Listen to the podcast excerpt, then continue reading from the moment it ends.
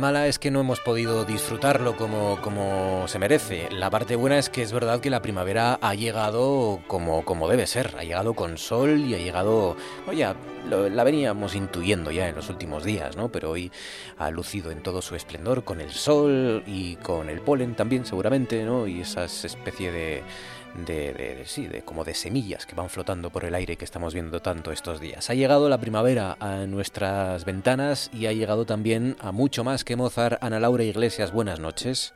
¿Qué tal, Marcos? ¿Cómo estás? Hemos cambiado de estación, ¿no? Aunque, aunque esto nos importe menos ahora que estamos en casa. Eso es verdad. De hecho, en Madrid mm, cualquiera diría que hemos cambiado de estación porque no para de llover, incluso granizar, pero bueno. Madre mía, o sea, que hace malo. Pues aquí ha hecho un día, Ana Laura, pero... Qué maravilla. Que pero despatarrar. Qué bonito. bueno, esto es lo que vamos a hacer. Vamos a celebrar que sí que hemos cambiado de estación, aunque casi no nos hemos enterado desde dentro de nuestras casas. Pero bueno, ha llegado la primavera y yo creo que hay que celebrarlo igualmente. Así que vamos a escuchar cómo distintos compositores a lo largo de la historia han imaginado esta estación del año, la primavera. ¿Cómo suena la primavera? Aquí en Mucho Más que Mozart, aquí en la música clásica, en nuestro espacio para la clásica. ¿Con qué arrancamos? Bueno, vamos a empezar con algo distinto. Vamos a evitar esa primavera de Vivaldi, que ya bastante sobreexplotada está la pobre. Así que vamos a empezar con una pequeña canción de primavera para cello y orquesta, compuesta en 1912 por el compositor británico Frank Bridge.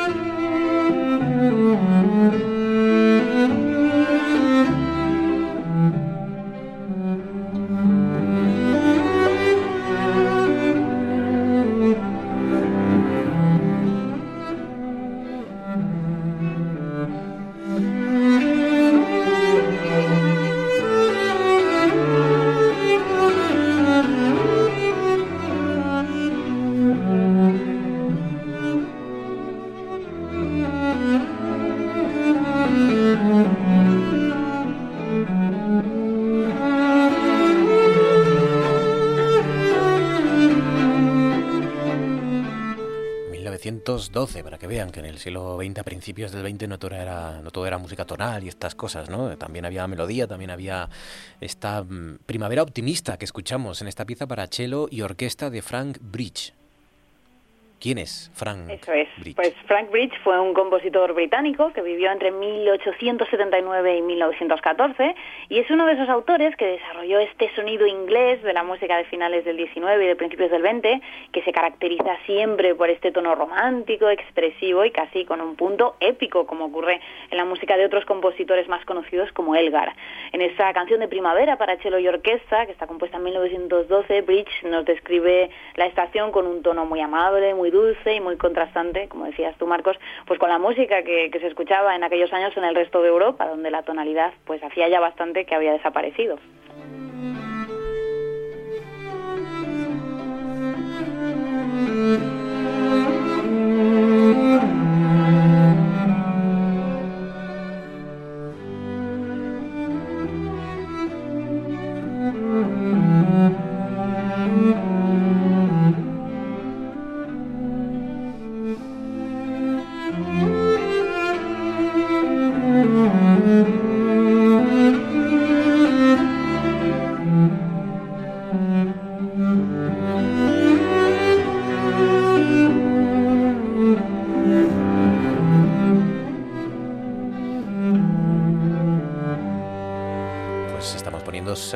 A la primavera a través de la música clásica, de momento con esta pieza del británico Frank Bridge.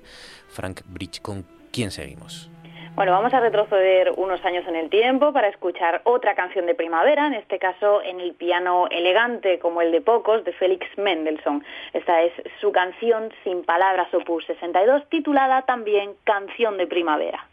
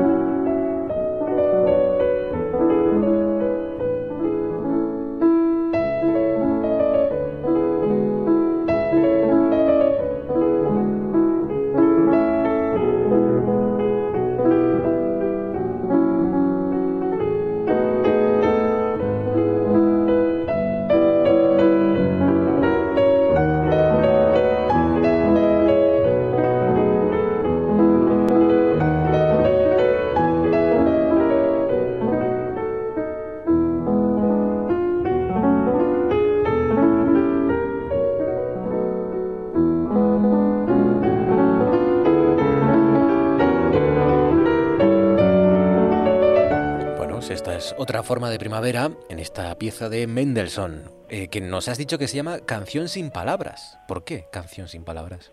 Pues sí, las canciones sin palabras son este tipo de piezas breves, románticas y expresivas de las que Félix Mendelssohn fue el gran maestro. Las compuso a lo largo de toda su vida, en su mayoría están escritas para piano, como esta canción sin palabras opus 62 subtitulada Canción de Primavera, que estamos escuchando, aunque en realidad fue su hermana, la compositora semi olvidada Fanny Mendelssohn, la que acuñó el nombre de este pequeño género del que su hermano Félix, bueno, pues se llevó la fama. Y de este piano romántico de Mendelssohn vamos a pasar a otro piano, más bien tardo romántico en este caso, el del noruego Edward Grieg y sus piezas líricas, entre las cuales pues también coló una canción de primavera.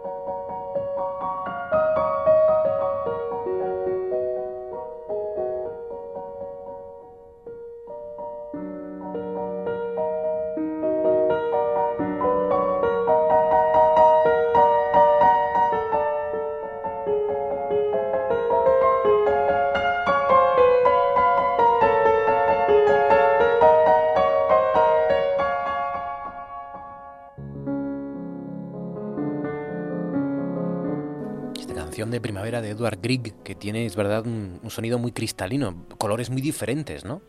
Pues sí, Grieg consigue un efecto muy especial al cambiar la distribución de las voces. Estábamos escuchando la melodía por debajo en el registro en el que normalmente va el acompañamiento y que en este caso este acompañamiento se oía más agudo por encima, lo que crea ese efecto transparente. Esta pequeña pieza es una de las 66 piezas líricas que Grieg escribió en tres libros a lo largo de toda su vida y en las que encontramos también una canción dedicada a la primavera de sonidos, como decimos, muy delicados. Y después de este piano nórdico nos vamos a quedar con esa idea casi minimalista que adelantaba Grieg en el sonido de esta pieza para descubrir una obra muy especial, que son las cuatro estaciones de Vivaldi, pero que nadie se asuste, recompuestas por Max Richter. Enseguida vamos a apreciar ese matiz que explica esa recomposición.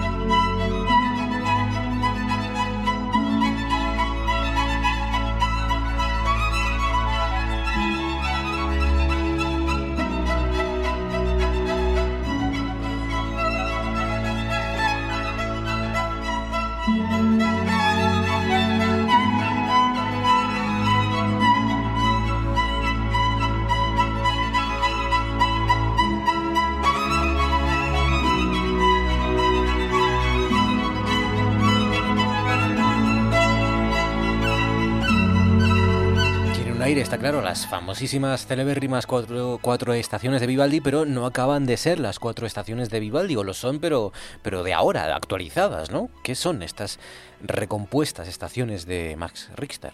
Pues sí, esto que estamos escuchando es la reinterpretación que hizo en el año 2012 Max Richter, un compositor alemán pero británico de adopción, de esas famosas cuatro estaciones de Antonio Vivaldi.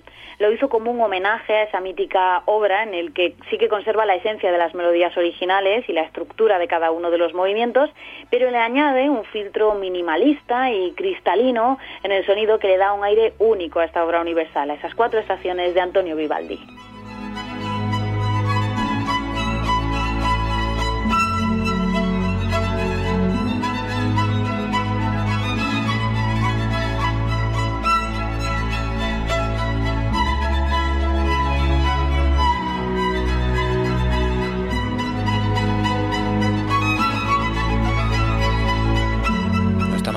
Una pieza del siglo XVIII, en 1720 y pico, y, y, traerla a la actualidad y que suene actual y que suene contemporánea, ¿no?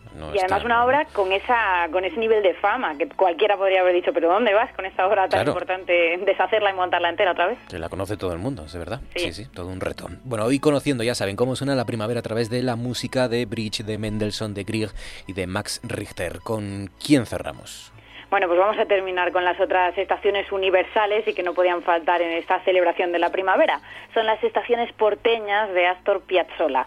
En su repaso personal a las estaciones vistas desde la ciudad de Buenos Aires, el argentino dibuja una primavera muy distinta a la de este hemisferio, ya que la llena de energía y de vitalidad un sonido que es muy distinto a ese aire bucólico que parece que los compositores europeos asignaron casi que por una unanimidad a esta estación del año y que hemos escuchado en casi todas las piezas previas hoy. Así de distinta, de distinta es esta brillante primavera porteña de Astor Piazzolla.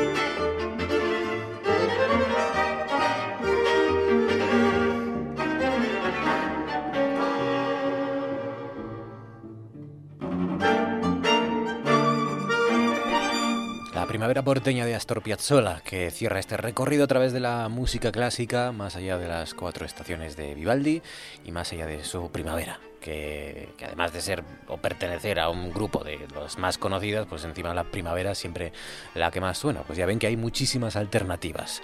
Y nos las ha contado Ana Laura Iglesias. Cuídate, Ana Laura, gracias, un abrazo fuerte. Igualmente, Marcos, un abrazo. Adiós.